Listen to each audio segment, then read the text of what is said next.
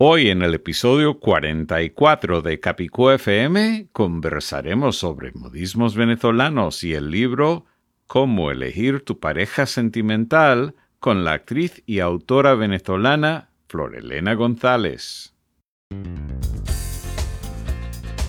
Gracias por sintonizar Capicúa FM. Gracias por sintonizar Capicúa FM. No importa que digas gracias o gracias. No importa que digas sintonizar. O sintonizar. Zapatos. O zapatos. Efervescente. O efervescente. Es tu idioma. Es mi idioma. Es, nuestro, idioma. En Capicúa FM tratamos y aclaramos las dudas del castellano, el más hablado y más difundido de todos los idiomas españoles. Asuntos culturales, gastronómicos y hasta musicales. Ahora el director de Capicúa FM, Alan Tepper. Gracias querido oyente por acompañarnos en Capicúa FM, parte de la cadena Tecnotour. Te saluda Alan Tepper. Por si no te habías dado cuenta, 44 es un número capicúa, entonces hoy celebramos otro episodio palindrómico. Efectivamente conversaremos con la actriz y autora venezolana Florelena González. Es la misma que posiblemente hayas conocido en personajes tales como la doctora Casado, abogada, en la telenovela Por estas calles, Isabel Cordero de Montalvo en Corazón Esmeralda, Amparo de Vivas en Juana la Virgen, Candelaria de Lisboa en Mujer con Pantalones. Y ahora, Florelena González además es coautora del libro Cómo elegir tu pareja sentimental. Este episodio de Capicúa FM nos llega en parte por nuestros auspiciadores, Several Translations de la traductora francesa Severine Torralba, la misma que tradujo al francés mi libro Chromebooks para escritores bilingües, que se encuentra en libros.alantepper.com. Para más información, visita traduccionesfrancesas.com. Repito, traduccionesfrancesas.com. Google Fee, mi proveedor preferido de telefonía y datos móviles en Estados Unidos y el extranjero. ¿Sabías, querido oyente, que los datos cuestan exactamente lo mismo en Estados Unidos como en más de 200 otros países? Puedes ahorrar hasta 20 dólares estadounidenses al visitar fi.capicuafm.com. Fi se escribe FI como Fantástico Internacional. Entonces visita fi.capicuafm.com. Y el Hotel Castillo Bello Azul o Hotel Chateau Bleu en Gabletes Coralinos, Miami, Florida. Consigue un descuento especial con la clave Capicua FM todo pegado sin espacios, al reservar directamente con el hotel vía hotelchateaubleu.com por teléfono o en la recepción. En el restaurante Milos dentro del mismo hotel podrás disfrutar de una rica ensalada griega con queso feta importado directamente de Grecia, al igual que otros platos griegos e internacionales. Dentro de seis segundos conversaremos con Florelena González después de un breve saludo de la actriz Paulina Galvez. Hola, soy Paulina Galvez y a mí me encanta oír Capicúa FM en el iPhone o en mi coche.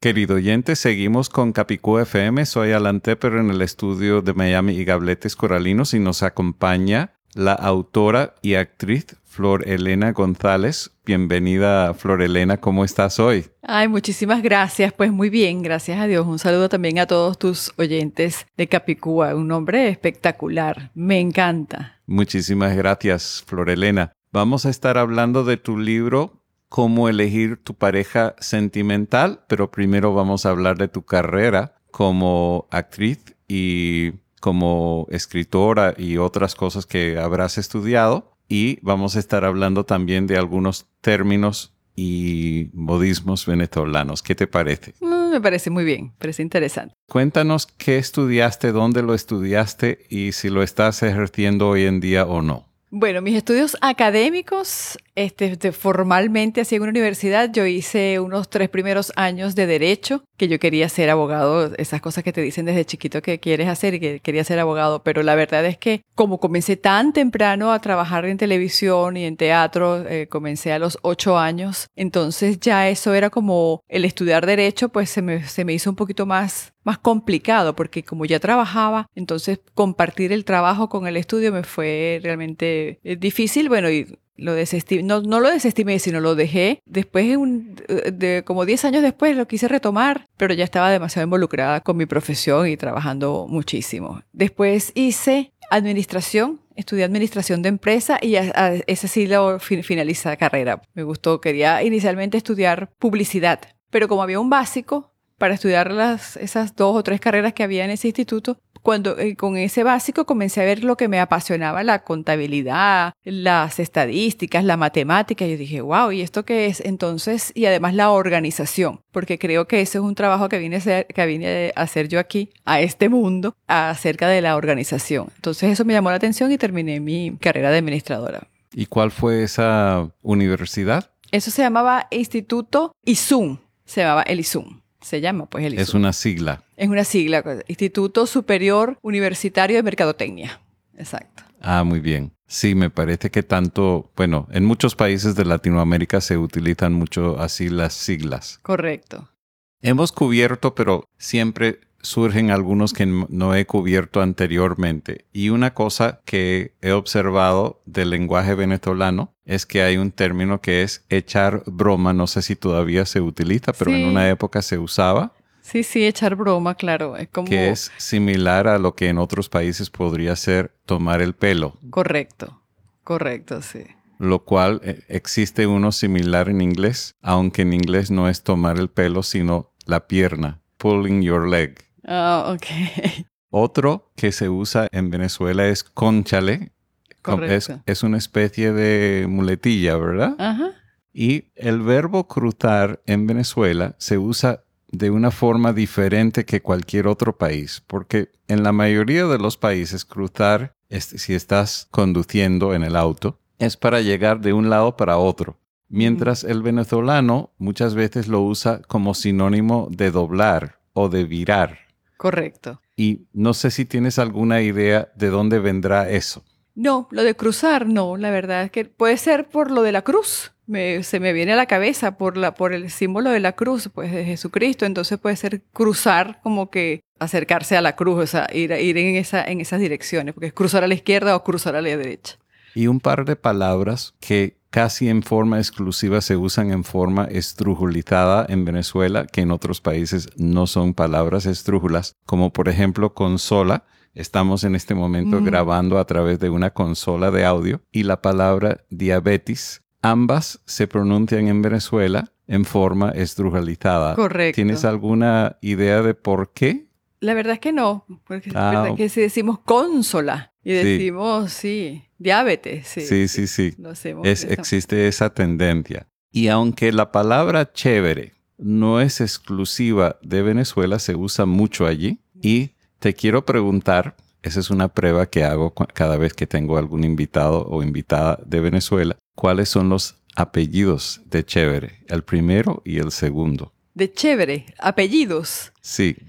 La verdad que no, será de chévere como apellido, no lo no, no, sé. No sé bueno, yo creo que si yo, primero te voy a dar una situación. Si vas a hablar con un niño y quieres decir al niño o a la niña que algo es muy chévere, pero quieres ser aún más empática y vas a agregar una palabra al final o dos palabras al final. Eh, chéverísimo. Eh, ah, bueno, esa es una forma. Pero otra forma es cuando se le agrega una fruta una fruta que es como un tubo con curva.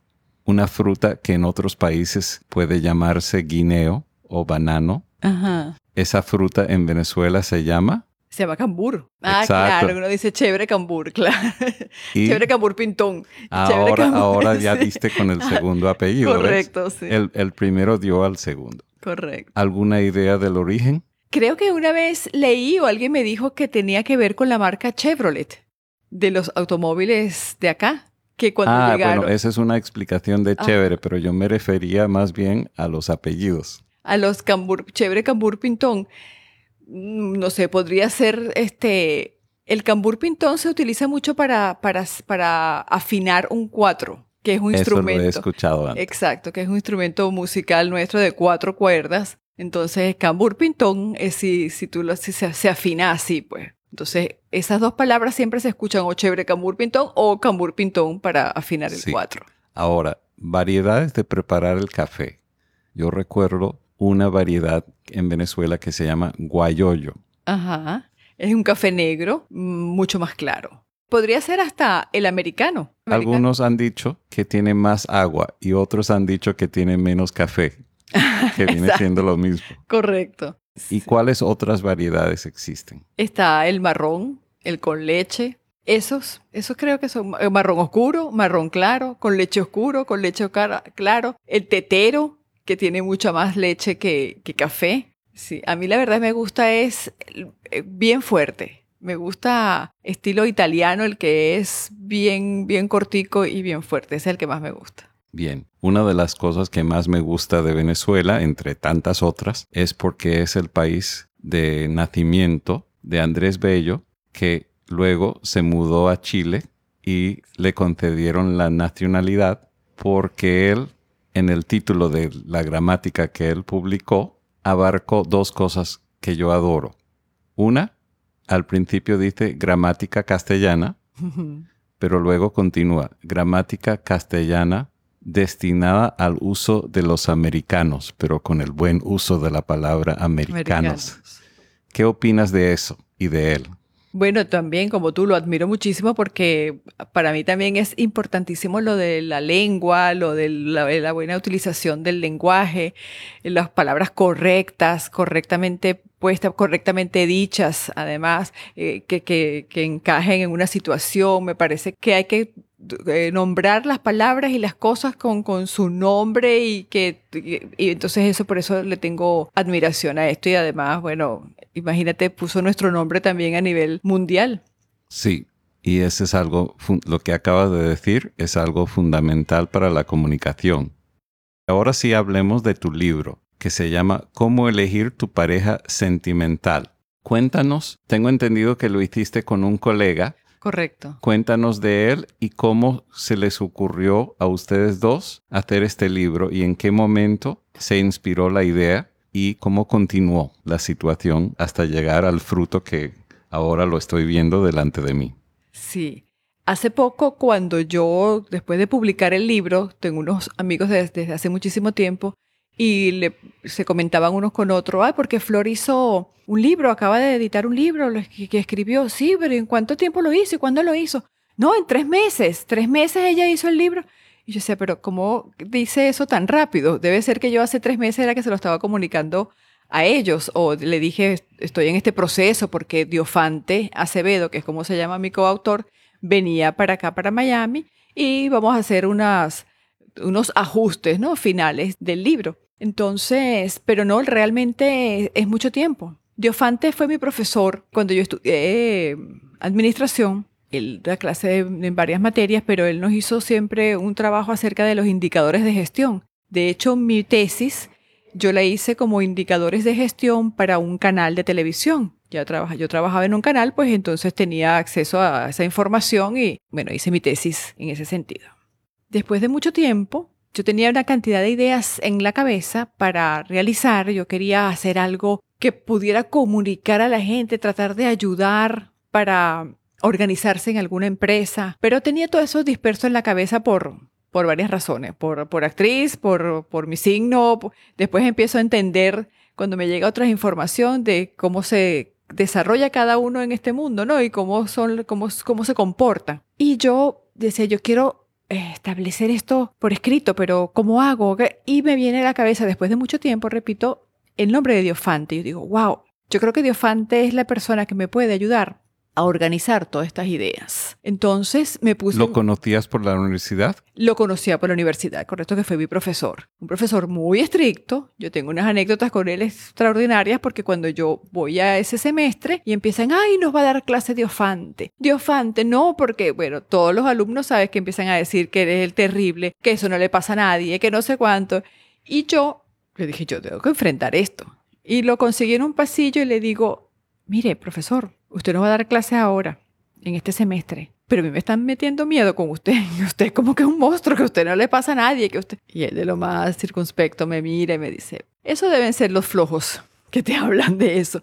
Y la verdad es que yo siempre he querido ser muy aplicada en los estudios, porque si me dedico a hacer algo, pues lo, lo, lo, quiero hacer. Pero bueno, empezamos una relación estupenda, fue la verdad una de las mejores clases, fue uno de los mejores semestres, la gente estaba muy agradecida con el trabajo de él. Entonces, pasado el tiempo, después que me graduó, comienzo con estas ideas en la cabeza y recuerdo eh, su nombre. Yo digo, esta es la persona que me puede a mí ayudar a, a, a organizar todas estas ideas. Y lo contacto. Pero no solamente que lo contacto, sino que es que cuando yo me meto en Facebook, cosa que yo no soy muy asidua, veo un mensaje de él que me había saludado. Esas cosas que dice que se te pone la piel de gallina, que uno dice, wow, ¿qué es esto? Si yo estoy pensando en él y me saluda. Ok, nos contactamos, le digo, Diofante, estoy pensando en ti porque quiero que me organices unas ideas. Y ok, nos pusimos en contacto, nos hablamos, eh, ajá, cuéntame qué es lo que quieres hacer y empecé a contarle yo ideas así todas sueltas. Tú tenía que ir a viajar a Panamá, yo me tenía que venir aquí a Miami y seguimos en contacto telefónico, por Skype, por correos y em, empezamos a cuadrar una idea para hacer un libro como indicadores de gestión para el teatro. Porque aquí me llamaba mucho la atención porque ocurre, pues, qué pasa con el teatro aquí, porque la gente no acude tanto a una misma sede, a un lugar. Entonces, bueno, empiezan las teorías que si son las distancias, que si son los tiempos, que si son, bueno, eh, toda cantidad. Y yo empecé ya a hacer un, un trabajo de investigación acerca de eso. Pero empezaba a aflojarse hasta que un día en una conversación con él, bueno, y unas conversaciones previas con amigos, siempre hablando de las parejas. Y un día yo dije, le dije a Diofante, Diofante, yo he pensado que debería crearse una, como una planilla donde tú le das a una persona que vas a conocer, llena esta planilla, a ver cuáles son sus, este, bueno, no, sé, lo que quiere hacer, sus intereses, o qué, qué, signo eres, o qué te gusta hacer, o qué no, que, cómo, cómo te defines, para poder conseguir una pareja. Eso tendría que ser como una planilla así para un trabajo, tenerlo. Y me dice, bueno, eso ese es un indicador de gestión, eso se puede gestionar. Yo digo, y si nosotros hacemos el libro con respecto a eso, me dice, es que está perfecto, porque no solamente puedes gestionar la relación de pareja sentimental, como lo dice el libro, también el libro dice y algo más, porque también puede ser un socio, puede ser un amigo, puede ser quien te viene a dar unas clases a casa, o sea, toda la relación de pareja debería ser gestionada. Y, con... por lo poco que he podido ver hasta ahora, es muy muy así, muy gestionada o muy gestionado el libro, porque he leído la tabla de contenido, lo cual en los países hispanos se llama índice. Índices de gestión. Lo que pasa es que como, como yo soy estadounidense y la palabra índice para nosotros es algo mucho más detallado que va al final del libro. Correcto. Y lo que va adelante se llama la tabla de contenido, pero lo digo así de las dos formas para que todos nos entendamos bien. Ok. Veo que está muy, muy bien organizado, similar a algunos de los libros míos, así que los felicito por haberlo hecho así, tan organizado, me parece muy bien. Y observé una palabra, una palabra técnica que es la palabra oxitocina. La oxitocina, sí. Que decía a qué se refería y yo dije, ah, yo pensé que era la dopamina. Entonces busqué por internet la diferencia y resulta que una produce la otra. La otra, correcto. Sí, es bien, es bien técnico por eso, porque además en otros lugares donde yo he ido a hacer meditación o a escuchar eh, con respecto a alguna conducta que las personas quieren mejorar o quieren adquirir, siempre hay una angustia de la gente. Ah, pero ¿cómo se hace? ¿Pero cómo se hace? O sea, la gente quiere ya que le digan realmente paso número uno, paso número dos, como yo decía cuando estudiaba. Ajá, concepto, diferencias y que sea como rápido, que sea como práctico porque... La gente quiere la receta la gente quiere la receta, correcto. Entonces yo dije, bueno, basado en esto, la gente puede tener la receta perfectamente, cuando tú eh, empiezas a gestionar cuáles son tus criterios, qué criterios quieres tú para una pareja. Cuando uno va a comprar un automóvil o una casa, de pronto tiene criterios un poco más claros quiero un automóvil de este color o de esta marca o de esta potencia que pague tanto, que tenga los asientos de cuero o que, no o que, los tenga de, la, de tela o que, o sea, con muchísimos más detalle va uno a adquirir un, mueble o un inmueble que realmente con las relaciones de pareja y después cuando pasa el tiempo, no, pero es que la persona era de esta manera, no, pero es que, bueno, siempre fue así, no es que, no es que cambió en el camino. Entonces, cuando tú, si, si vamos claros con esos criterios, puedes tener una mejor elección para tener eso, una pareja, para tener un socio, para tener un amigo, lo que fuera, si tienes esos criterios ya, y empiezas a evaluar. Y puedes decir, bueno, este amigo o esta persona puede ser mi amigo para ir al cine puede ser mi amigo para entablar una conversación de este tipo, puede ser para que sea mi socio. Entonces, así tú estableces y no tienes esas dificultades de que, no, pero este amigo mío solamente cuando vamos a pasear, entonces él viene. Sí, está bien, porque es así.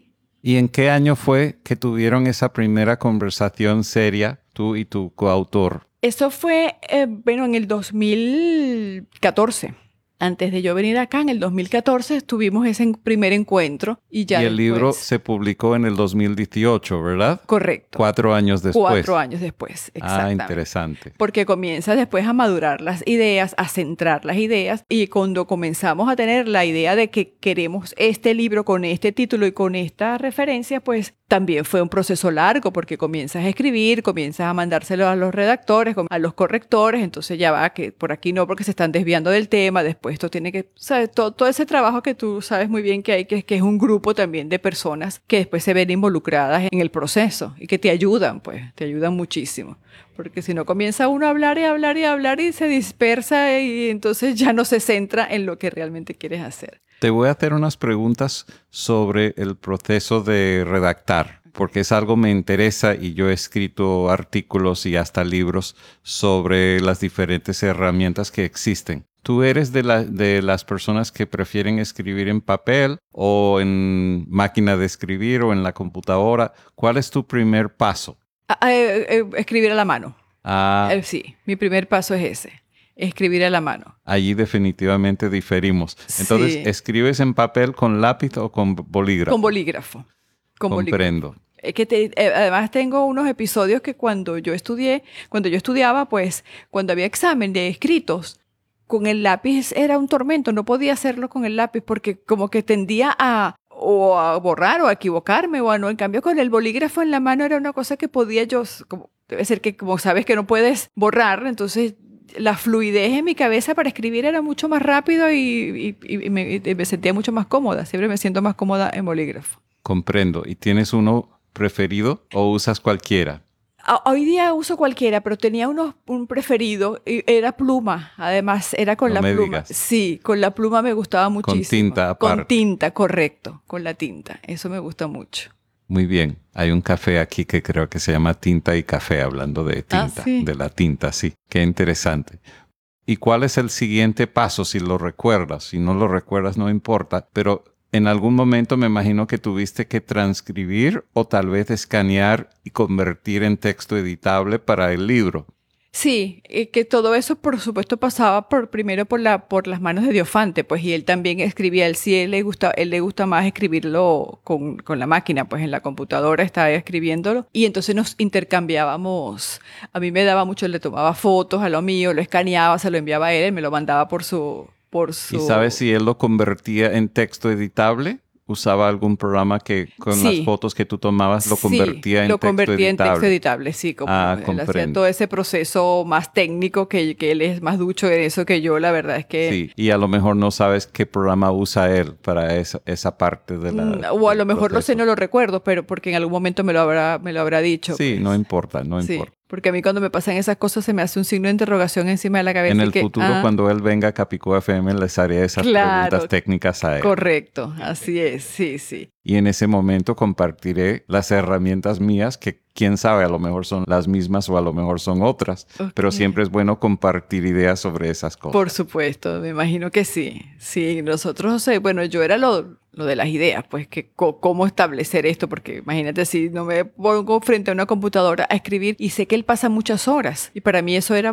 para mí eso es muy difícil, estar tantas horas en un sitio concentrada y e, y es contradictorio porque cuando yo me, me, refiero a mi experiencia como actriz, tú pasas muchas horas en un canal de televisión. Para grabar. Y, pero muchas horas estoy hablando de 12, de 14, de 16 horas. Pero claro, no estás haciendo como que siempre lo mismo. Aunque tengas 40 escenas que grabar, creo que es como una escena distinta a la otra. Entonces, cuando a mí me pasa que yo no puedo estar más de dos horas en un lugar sentada o en... Yo, pero si tú pasabas tantas horas o puedes pasar muchas horas en un canal de televisión, en, una, en un teatro, puedes pasar horas ensayando cuando tengo una función. ¿Quieres compartir con los oyentes alguna de las posiblemente telenovelas donde hayas salido que a lo mejor te hayan visto allí? Bueno, es que la verdad es que he hecho más de 60 o de 80 telenovelas. Bueno, entonces las primeras dos o tres más memorables, tal vez. Sí, hay una que... Que se hayan exportado de Venezuela. Bueno, hay una que fue, que marcó de verdad unas pautas en Venezuela y creo que en algunos lugares del mundo donde se vieron, que se llama Por estas calles. Fue una telenovela que duró, primero con la duración fueron más de, dos años. Y fue una telenovela que, que marcó mucho la vida como social y política de Venezuela, porque además se la veían todos, no solamente un estrato que está como que hecho para un estrato C, Aquí lo vio A, B, C, D, todo el mundo vio las telenovelas. Estabas en un cargo público, eras el presidente del banco, eras el ministro, todo el, toda Venezuela vio esa telenovela. Se llamaba, se llamó Por estas calles. Todavía la gente, en estos días, yo publiqué en mi Instagram unas escenas de esa novela. Y alguien me, me, escribía, sí, la estoy volviendo a ver por internet. La telenovela es una fue realmente, eso fue una de las que catapultó para ser más conocida y esas cosas, pero esa telenovela ahorita está, la última que hice en Venezuela se llamaba Corazón de Esmeralda, la están pasando en, en Brasil y entonces me escriben también de Brasil. Deberías contarnos, si lo recuerdas, cuál es el nombre del personaje que hiciste en esas dos novelas, porque a lo mejor nuestros oyentes se estarán preguntando, ah, ya vi esa telenovela. ¿Qué personaje era? No, yo hice en la, por estas calles eh, la doctora Casado. Era un abogado, Maigualida Casado. Lo cual fuera de Venezuela se diría abogada. Abogada, correcto. Sí, exacto. Era una, una, una, abogada. Y en Venezuela dicen doctora. A los, a los abogados y a las abogadas le dicen doctora. Y Amparo, creo que se llamaba la, la, el otro personaje en, en Corazón de Esmeralda. También hice, no con ese nombre Amparo, una novela que se llama Juana la Virgen que era una colombiana. Ahí interpretaba yo una colombiana, que pues, por supuesto que se llama Amparo, porque es que, Amparo es como un nombre colombiano. Sí, una de las dos que he conocido en la vida real, una de ellas es colombiana y a lo mejor nos escucha en este momento, así que saludos Amparo. Y la otra es española que vive o por lo menos vivía en Miami, así que saludos a las dos Amparos que yo conozco y a todas las otras también. Exacto, sí. Y esa telenovela fue otra que puedo recordar ahora es Mujer con pantalones. Ahí logré hacer dos personajes porque era un personaje inicial que era una madre muy religiosa, bastante recatada, con una, con una estricta moral, con los hijos y con el esposo, era, y con los vecinos, era una persona muy estricta. Y de pronto en la, en la historia de la telenovela aparece una hermana, que entonces la hermana era una trabajadora de la noche que trabajaba en un cabaret y entonces era esa contradicción de los dos personajes y pasaban muchas escenas de ellas juntas porque de una manera fue como para venir a justificar por qué era, esta mujer, era tan estricta, ¿no? y entonces, ¿qué pasa eso? Que era su hermana gemela que había tomado otros caminos. Eso fue un personaje interesante también. ¿Y crees que esas experiencias que tuviste como actriz en estas telenovelas habrá influido en este libro? Definitivamente sí. Eso lo pensé en, en su momento y entonces agarrando características de los personajes que se hacían como esposas, como amante, con, lo, con, con respecto a los personajes que le estaban ocurriendo, no solamente juzgar o tomar como ejemplo el, los varones de, de, de, mis personajes, sino que las mismas mujeres, las mujeres mismas de cómo se relacionaban con los hombres, o sea, mis personajes directamente, investigarlos, y saber cómo era la conducta de ellos y cómo se podían relacionar con el otro, sí, definitivamente eso fue una fuente eh, no solamente inspiradora, sino que, que, que agregara contenido pues al libro. Qué bueno. Entonces, ¿cómo describirías a qué personas está dirigido este libro? Me imagino a la gente que todavía no tiene pareja o los que tengan tal vez algún hijo o hija y quieran ayudar al, hijo o a la hija. Así es.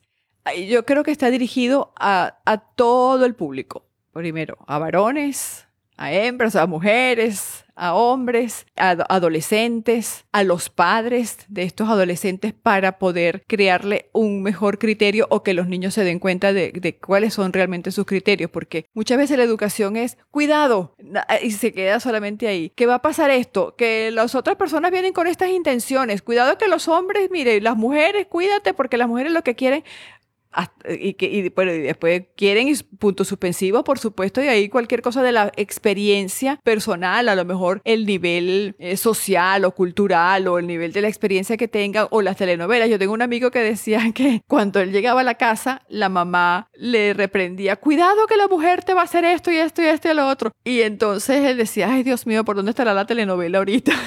¿Qué, ¿Qué capítulo será que vio mi mamá que entonces me está diciendo llevándolo a la vida real? Pero los consejos siempre son como muy externos, con muy buena voluntad, por supuesto que los padres lo que quieren y los amigos también lo que quieren es lo mejor para la persona que le están diciendo, pero si tienes estas bases con unos criterios claros, podemos ensayar, mira, o sea, ¿qué quisieras tú? Que una mujer fuera noble. Bueno, la nobleza significa esto y esto y esto. Que sea divertido significa esto. Yo trabajo con 40 criterios para que haya suficientes criterios de saber que te gusta una persona divertida, porque al principio en un noviazgo tú puedes decir, no, es que ella es o él es muy divertido y canta y llega a todas partes y canta y hace esto y hace lo otro y que qué bien, como está haciendo una gracia. Hace poco conocí una persona que dice que eh, su, esposa hace 40 años se casó y era que se enamoró. Ah, ¿De qué te enamoraste? Mira, mira, porque ella cantaba, cantaba en todas partes que llegaba, pero después decía, pero ¿por qué sigue cantando? Y qué pena que esta hora llega y canta, ¿sabes? Después eso será realmente lo que te gusta, lo que te gusta para una persona compartir contigo que esté siempre cantando o te gusta en la primera noche y la vas a aplaudir y ya. O que sea una persona,